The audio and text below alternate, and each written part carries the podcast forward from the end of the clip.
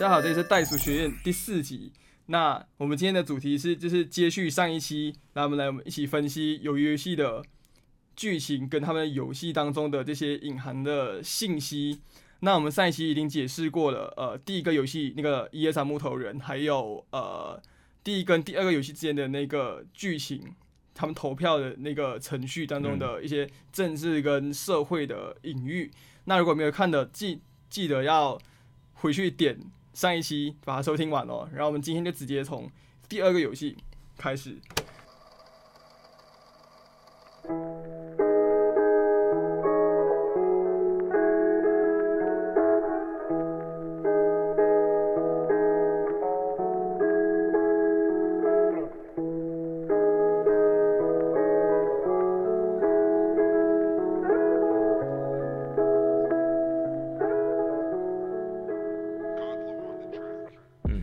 那第二个游戏呢是那个碰糖游戏，就我其实看到一半的时候，就是我一直不知道它这个游戏大概干嘛，因为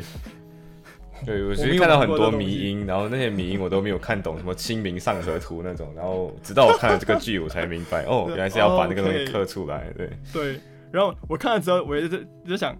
它是什么东西？它是饼，就是 Well like how do I do it？我不知道，就是我想说。如果是我的那个这个游戏里面的话，我肯定因为手残，然后把那东西戳破，然后死掉。OK，但是它故事呢，基本上就是除了那些提前已经知道玩什么游戏人之外啦，其他你选什么游戏还有四个嘛，那是圆形、呃三角形、雨伞跟星星。星星对。呃，然后你选什么游戏都是基本上图形都是随意的，因为你不知道要玩要干嘛嘛。对。但其实呢，这个游戏在一开始选择图形的时候。他就已经结束了，那剩下的只是看那些运气不好、选择困难图形的人，他们在这三十分钟内挣扎的这个过程而已。就是你选到三角形跟选到圆形的人，你基本上一定会过；你选到心形跟那个雨伞型。雨伞的人，如果你不是主角，心形就是你可以稍微挣扎一下，你可能你如果你手很巧，或者有什么其他技巧的话，你可以你或许会过。余善的人你就是直接自杀算了。除非你是主角啦，这种用舔都能舔出来，就是我要这个东西真的很开挂，好吗？嗯，他就以这种类似于，他让我联想到那种印度的种姓阶级，就是你生在那个婆罗门，你就是一生大富大贵；你生在首陀罗是最底层，或者你一些其他的贱民什么，你就永世不得翻身，而且不只是你不得翻身，你的后代世世代代都对不得翻身。好像现在有还有一个梗，就是网上的梗，就是美国有一个类似于 Sim 的这种真人模拟游戏，叫 South Park，中文叫南方公园。哦，它是有一部动画电视剧改编的。然后它的梗就是，有一个黑人玩家发现，他的游戏设定是，如果你把你的游戏、你的你的 character 的肤色调的越黑，你的游戏难度就会越难。Like，它太真实了，就是 Man，this is funny as hell。可是超它超级 sarcastic，就是如果你选择最黑的的肤色，那游戏它就会跳出那个框架的时候提醒你说，就是呃，我要这不会影响你的战斗，但是它会影响 all aspect of your life，就是所有层面，就是他超级酸的。然后看到这个命的时候，当场过世。你看，就是这个在美国的这个游戏，它游戏当中表现出的是一种很讽刺、很黑色幽默的的形式来表现出这种几百年来的。种族之间的社会差距，而韩国这个呃，由于游戏，它由于它它没有韩国社会没有这种 major racial issue，所以他通过嗯阶级的刻画，把这种不公平的状况表现出来。嗯，当然说我们说韩国没有像嗯美国或者南非一样这么严重的种族议题，但它也不代表韩国就完全不会面临那种状况。因为韩国的外籍人士占比，按照我的呃 research 的资料来说，是东亚三国，就是中国、日本这两个同属儒家文化圈的国家当中，嗯，韩国是最高的，嗯，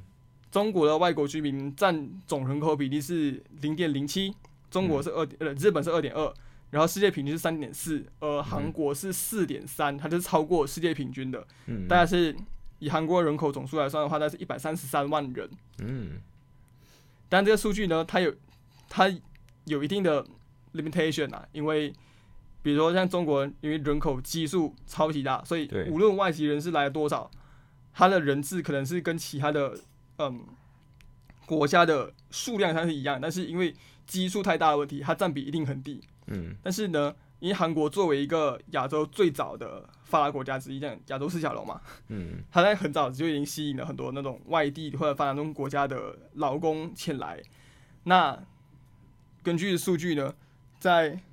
这一百三十三万人里面，就八十五趴是八八十五万人是打工人，嗯，他主要从事的是像矿业、制造业、建筑业这种呃蓝领工作，而且还有进来就还有一很一些关于韩国的非法劳工，然后他们的待遇问题啊、拖欠薪资的问题啊，近几年你都越来越常在新闻上看到，所以这个故事呢，在剧中就以阿里这个巴基斯坦劳工的。个人经历去展开，嗯，在阿里的故事呢，他真的非常的，他应该说他的角色非常讨喜。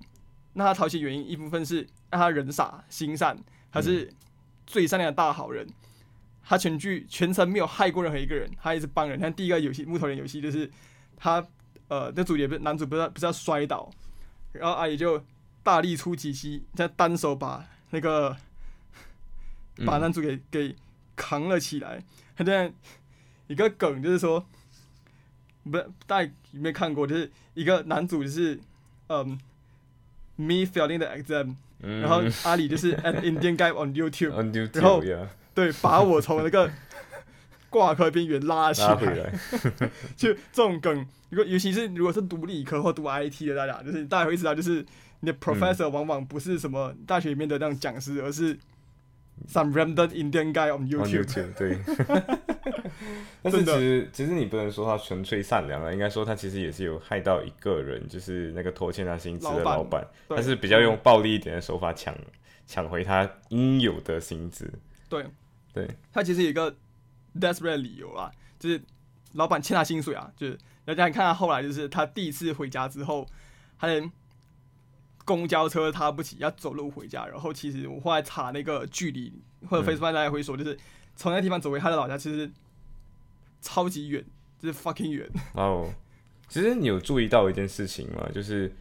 每个人剧中的每个人死去的方法，其实都是他之前生前做过那件坏事，或者是他原本想要结束别人生命的方法。你看阿里，他是用抢的方式拿回他的钱了，对不对？然后在后面的话是上右骗了他的东西，然后抢走他的生命。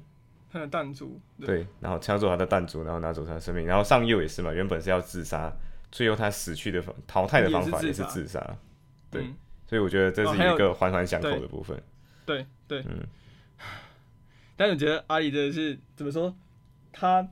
至少因为他他不怎么会算计别人啊，所以相对来讲他还蛮……但不是说他这个举，他当然不是说他是圣人，而是他相对来说他比较单纯。然后他又是外国人，然后他他讲汉语就感觉就那种就是格格不入的感觉，嗯。对，结果还就这样被上右这个聪明人、这个精英分子骗走弹珠死掉了，就是 fuck，气死我！的我当时就是我看到这阿里被叫走，被那个上游叫走，说你去算他们的大年龄怎么样？他说算年龄有什么关系啊？就是啊，What's wrong with you？Yeah，然后我就想说，然后我看到那个上右开始脱撕衣服，然后说啊，你这样很危险，你把弹珠给我，我把你把它包起来，然后你这样挂在你的胸前，就是。觉得那里怪怪，就是吼，就是我觉得 something's wrong。然后上一次从这个时候开始就变成一个大反派了。嗯，因为我发现一件事情是，这个游戏当中编剧的是看谁观众演好就杀谁。除了阿姨，还有那个在那个第四个弹珠游戏当中，对江小跟智英这个短命 CP、短命姐妹情，就是一下子就没有了。你看智英就是，我觉得第一次他就是全剧颜值担当啊。嗯，主角是一个中年大叔，就是真的很好对，真的就是我觉得他有点像那个崔雪莉，就前几年嗯有有点崔雪莉自杀那个感那个那个感觉，有点那个有点那感觉，对，他就是他又有点颓废，又痞又甜，嗯，大好青春。然后他他后来在就是他死前跟江小玩游戏的时候说，把他的他就想说啊，我们呃半个小时嘛，就我们。选一个很快可以结束的游戏，我们前面就不搞这些，我们就散散步、聊聊天、干嘛干嘛的。嗯，然后他在讲他的故事，就想说，就是他小时候他被做牧师的爸爸家暴加性侵，然后他见到自己的亲眼见到自己妈妈被他爸爸杀害，然后他就去捅死了他爸，嗯，就这种很悲剧性的一个成长历程。嗯，而且我我自己觉得是，其实你发现到整个剧里面的人进来都是因为有某样东西要还，欠人某样东西。但是你发现到智英这个小朋友是唯一一个不是因为欠债才进来的，而且他也不需要更多的钱。你看，像可能呃那个陶涵的那个江晓，就是脱北者，对脱北者江晓的话，是他需要更多的钱来找回他的妈妈，找回他的爸爸，养他的弟弟，还有买他的弟弟。对，然后你会发现到只有智英是唯一一个不需要更多钱，他只是想要。有更多的一种感觉到自己还活着的这样的一种感觉，他只要寻找活着的感觉。呃，你会发现到这其实嗯有点像什么？有点像你今天是一种消极虚无主义还是积极虚无主义？就是今天如果如果今天你看这些人，这些来这边的人都是有一个目的存在，这个目的就是我要逃避某样东西，逃避。的是现在我拥有的一个比较低劣的社会状况，对我这个现在社会阶级比较低，我现在被打压到最底层，我是那个资本主义里面欠债的那个人，对，就是负你你不是零，你是负数，对，你不是正数，你你还不是零，你是负数那一群人，然后还是负很多很多那个号码，然后这些人都是要从零渐渐逃到呃从负数逃到零，零再逃到一，然后再移到无穷。呃，会更好了。但是对于智英来讲，他就是那个今天我对零、对负数、对正号，其实跟我都没有什么关系。我感受不到这些东西对我真正的意义是什么。对对。所以你发现到他是一个没有东西逃离的人。大家都有一个东西要逃离，就是我那个复述的那个这个这个处境。只有他是一个 我不知道今天来这里干嘛。其实，所以你发现到说他度让自己生命的时候，他是度让生命以获取自己一个我其实活着，然后我让你活着的一种。一种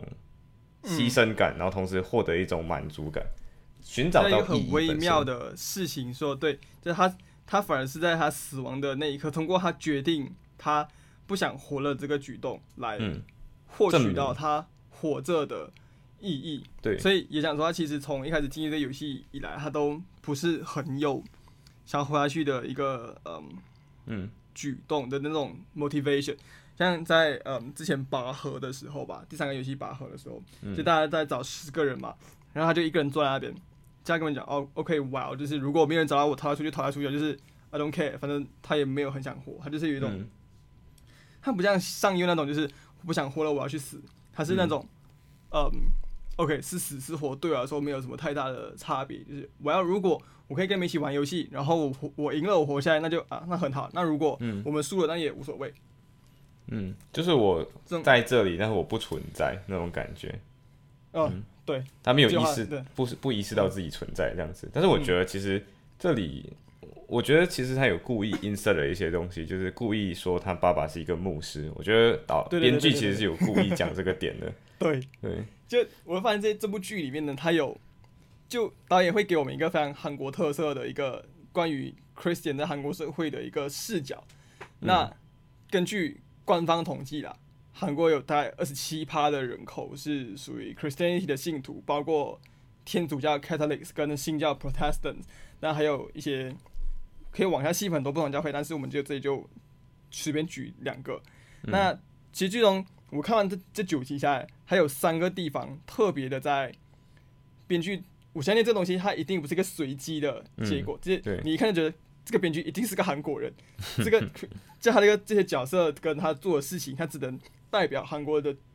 就在韩国社会的一个发展情况。嗯，那这三个角色呢，给大家三秒钟想一下，看大家能不能想到是谁？一、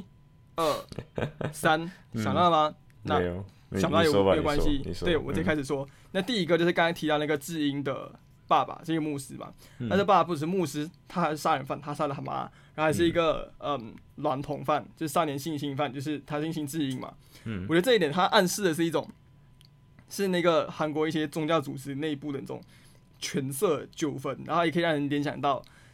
纠缠梵蒂冈教廷，还有世界各地的天主教教会数百年之久的儿童性侵丑闻。嗯这些丑闻它的历史渊源非常非常的久，然后牵涉的范围也非常非常的广。嗯我在这边就是提件新闻，让大家感受一下。如果你们之前没有呃 follow 到这些事情的话，就是在今年十月初，就前几周，法国公布的一个调查报告中指出，从一九五零年到二零二零年的七十年间，有二十一万六千个未成年者被天主教会神职人员性侵，嗯。二十一万哦，涉案的嫌疑犯超过三千个神职人士，其中超过半数集中在一九五零到一九七零这二十年间。嗯。这个数字真的是非常的耸人听闻。是然后第二个呢，第一个代表韩国的基督教的角色是在拔河游戏当中跟男主啊跟老人同一队的一个信徒，这这个人他干了很多恶心的事情，我觉得主要是他长得也蛮令人恶心的，就是有点嗯令人鸡皮疙瘩那种感觉。嗯，这件是他赢了比赛之后，在那边逼逼赖赖，然后在那边开始祷告。但他祷告的方式就是的表情，那很很让人就非常的 annoying，就觉得说啊，我比你们更所有人更圣洁，然后我要祷告，然后为你们赎罪，就是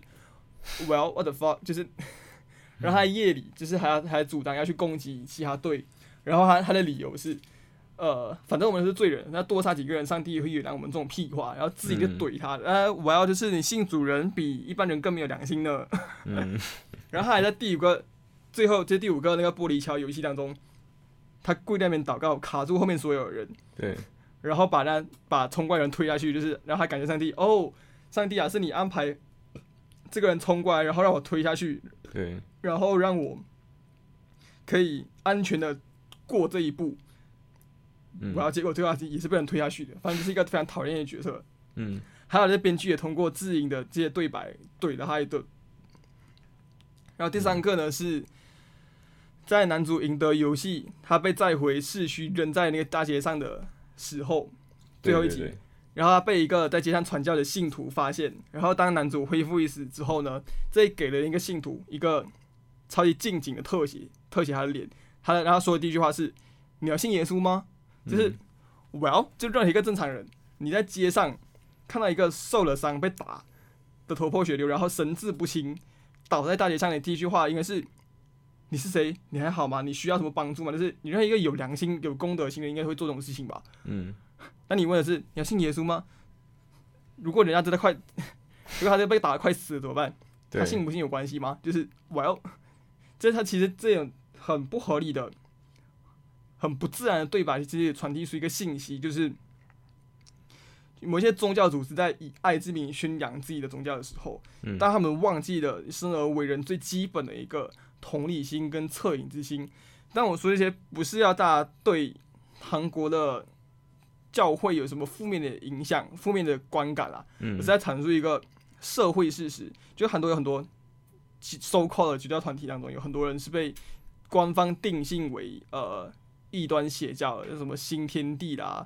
永生教、统一教，然后旗下有些教派它还是非常的规模非常大，然后影响力非常的广，就其中有些跟前总统韩国的唯一女总统那个因为贪污案权被判刑的那个嗯朴槿惠有过关系，对。对然后以前的呃美国的前首相 George Bush 也据说跟其中某一个我忘记哪一个教团的创始人有过联系，嗯。就他呃他的对社会的渗透的力量已经到了这种程度。但邪不邪教，它不是我说，不是我定性的，是那个韩国基督教总联合会他去定义的。但至于为什么，那那种神学观点细节我都不说。但简单来说，所有全世界的极端宗教那些那些 occultic 的东西都有都大同小异，它就是简单到就这样几点：有强迫性质，嗯只能入教，不能脱不能脱教，嗯他没有选择的自由，然后以不正当的方式去骗取信徒的钱财或者肉体，对然后施加暴力，做一些犯法的行为之类之类的，就全世界的宗的那种极端宗教都是这个样子的。嗯，所以你没有发现到，其实我觉得极端宗教的吐槽应该不仅仅是让外人来吐槽，应该用内人来吐槽，就是 Christian 吐槽 Christian，就 Christian 自己吐槽 Christian，我觉得会，我可能没有这个身份说这个话。他一个不同的视角吧，我觉得。对。但是就是身为一个 Christian 兼历史老师兼一个过可能会去念哲学或者神学的人，嗯。然后我我的立场，我的 theology 立场一直是。有宗教信仰的人，他应该是一个道德价值的 advocate，因为在至于在现代这种就是嗯道德相对主义的环境来说，我会觉得有一个宗教信仰，并且你愿意去怎么说，让你自己的怎么说，就是这些信徒，你不仅需要受到这些社会法律的世俗法律的约束。你需要对你自己的信仰的 moral teaching 去负责，所以你所要受到的规范跟你所应该表现的东西是比没有宗教信仰的人要再严格一些的，基本上是这样吧。因为很多宗教它有那些在宗教外的人士所不需要遵守的一些条例，但那条例应该是你在你 identify as 这个宗教的信徒的话，你自己去自愿的。遵守的，那我希望大家是任何宗教、任何宗教信徒，是你发自内心的、genuinely 的去学习、去了解自己的信仰，然后你足够 committed 的去执行他们教导你的那些好的 virtue。嗯，虽然没有一个人能够做到，或者没也不需要让每个人成为一个圣人，但。你至少应该成为一个真实、不虚伪的人。嗯，但如果有什么宗教信仰教导你去伤害其他人、去去罔顾法律，那不好意思，这个就叫做邪教或者叫恐怖分子。IS 是这个样子的。嗯，就他用他的嗯 religious teaching 告诉你说，你伤害人、你杀人、你去恐怖袭击是合法的，就是你上天国会有四十个处女等等着你之类的之类的这种东西，就是嗯。其实我有一个，我有个点想要问你，就是如果今天，比如说像美国今天跟你说，我们消灭恐怖组织是正义的，然后今天我们一起去 Afghanistan 去去去占领 Afghanistan，然后把他们 convert 成一个符合符合他们所认为的普世价值的那种人，你觉得这样子算不算一种，也是一种暴力行为，或者是类似你刚刚说的极端宗教？他肯定是暴力行为，所以。应该说，他其实以伊拉克或阿富汗战争来说啊，他就是一个侵略行为啊。就是但 OK，因为发生的战争的 嗯缘由是因为呃九幺幺事件嘛，嗯，所以它其实是一种带有复仇性质的战争。嗯，你要说这件事情是来帮助你们，就是你们就不确实的，或者历任美国总统，他都说我们现在把。呃，伊拉克和阿富汗 restore 成一个，我们现在打击恐怖分子，然后让他们当大家过上一个安居乐业生活之类的结果，嗯，结果对大家都知道。嗯，就我觉得这件事情是，这从来就不包含在他们发动战争的时候真正想要的结果里面。嗯，它是一个复仇的战争，并且他们某种意义上也是。为了打，他确实是为了打击恐怖分子啊。但是打击恐怖分子的再深一层的原因是，他想要阻止，嗯，美国本土再次受到恐怖袭击，这个是合理。但是你要说他们想要帮助当地人民过上更好的生活，或者是恢复社会战之类的，我不觉得。嗯，以我来说，嗯，理解。嗯，继续。然后在这里，我还希望就是像我们刚才提到那种呃。中东地区的恐怖分子之类的，但是我希望他，就我喜欢倡导一个观念，就是大家不要把穆斯林、伊斯兰教跟恐怖分子画上等号，因为当然说近几年呢，近近几年近年来最有名的恐怖组织或袭击事件，大部分都是来自于穆斯林群体，像九幺幺啊、极地啊、奥萨马、IS 之类的。对。但是这些事情它不代表说穆斯林都是恐怖分子，或者恐怖分子全部都是穆斯林。对。就今年一个例子就是。二零一九年，在新西兰发生过一起呃极右白人至上主义者 （right wing white supremacist） 袭击回教堂、乱枪扫射的事件，然后造成五十亿人死亡。然后还在 Facebook 直播整个犯案过程，超级暴力的。嗯，那这件事情我觉得，呃，纽西兰的女总理她处理的很好，因为她这件事情是她立刻把这件事情定义成 terrorist attack，因为有很多在过去的在美国发生那些枪击案，呃，如果凶手是 Muslim 或者中东人的话，嗯，新闻就会立刻下标题说 terrorist attack 恐怖袭击。但如果凶手是美国人、本地人或者是其他 Caucasian 白人的话，媒体就他会什么，嗯，long garner 就是孤狼，然后精神错乱，然后 anti anti social 之类的。这种做法其实他在引导民众去将 Muslim 跟恐怖袭击联想在一起，然后形成一种所谓的 Islamic phobia。对，大家反而会更加的排斥这个群体。那第二件，我觉得这这个。New Zealand 的总理做很好的事情是，他在访问、他在演讲的时候，他说他绝口，他不会提这个凶手的名字，因为他认为说他识破凶手动机就是凶手就是想散播极端思想、散播恐惧跟仇恨，去打击这个族群。嗯，然后他说，如果我提到他的名字，就是等于在嗯让他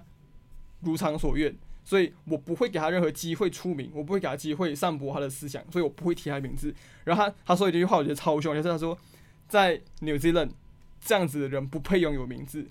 超屌超帅。嗯。然后第三个就是总理在第二天的那个追悼会上，他穿了他穿戴 Muslim 的传统服饰，去向嗯受害者群体表示支持，然后表示哀悼。然后他事发一周后就改革。新西兰的枪支管制法令，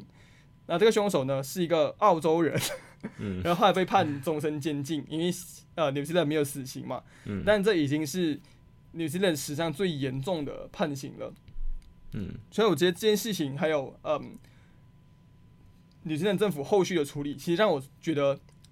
受到很多启发，然后很多震撼，就是任何的一个有宗教信仰的人士来说。然后不加思考的蒙蔽理性的信仰信念，不管是 religious 的还是政治的，它都会变成一种，它有可能也变成一种迷信跟反制的文化，然后最终变成一种散播暴力跟仇恨的工具。就历史上有很多的打着上帝跟正义的旗号的战争都是这样子，像嗯，伊斯兰圣战啊，中世纪的那个。十字东征，对，还有那些欧洲那些天主教国家跟新教国家之间的各种各样战争，他们都是以那种就是是真主要我们去，嗯，将你们消消灭你们这些异教徒的这种理由，这种看似正当的理由，justify 自己的暴力行为，其实这跟我是觉得跟很多现代国家的那侵略行为，近代史上侵略行为没有什么两样啊。对。对，其实你发现到今天这个鱿鱼游戏也是一样，你今天在他今天也是定一个规则，然后今天跟你告诉说这个规则就是对的，就是唯一的，你就要 follow 这个 rules。就像你今天没有 follow rules，你就会被骗死，直接淘汰出局，你拿不到钱。所以其实资本主义本身，如果你把它也当做一种信仰来看的话，那确实今天只要不加反思，我今天是否要 follow？资本主义的这种呃行为或者生活方式的话，你一样也可能会变成像冷战时期那样，资本主义 vs 社会主义国家或者共产主义阵营这样。嗯嗯，我觉得其实最后意识形态的战争每天都在发生，只是你活在那个意识形态底下那一大串的符号，比如说，比如说我们举资本资本主义比较我们比较熟悉一点，比如说你要个人努力呀，你的钱财、你的财富是。通过自己努力赚赚得的啊，或者是呃钱这个东西可以解决很多东西。然后钱这个东西虽然不能解决很多东西，可是 medical fee 真的很贵，所以你一定要赚更多钱来 来还你的 medical fee，类似这样子的这个东西。所以最后你就看到说，我记得听过一个好像是好像是麦克桑德桑德就麦麦克斯桑德好像是这样念，嗯哼，他他说过嘛，就是今天呃资本主义或者说这种新自由主义会去。荼毒很多的 corrupt，他的用的词是 corrupt，corrupt 很多的精神。比如说，原本学习医学知识是为了济世为怀、救人、救人，但是因为今天资本主义荼毒了你这个荼毒，当然他他比较有立场了。他用的词是荼毒啦，他是用 corrupt，就是 corrupt，就是你 corrupt 的这个精神，所以你今天有钱你就救人，或者甚至是像剧中的那个医生一样。今天你你有这个你有这个医生的能医医人的能力，可是你今天参与了贩卖器官的组织、走私器官的这个这个这个行为，违反医德的行为。嗯，其实反但同样应该说，嗯，就是确实医生他们有这个权利获得更好的赔偿，不是更好，更要更好的薪水，嗯，不是吧？所以你要表达医生来说。过去的医生是为了救人而成为医生，现在很多医生是因为 A 选父母的要求。你不是医生，不是律师，不是 engineer，不是会计师，你就是一个。That you are not my kid. you are not my kid. Yeah. 只可以做 A 选，不可以做 B 选。Yeah. 对。嗯，大受到大家尊敬，或者是为了更好的收入而成为医生的，所以这件事情说。不能代表所有医生都是这样子，而且医生本身他也 deserve 就是这样子的，呃，报酬，因为他的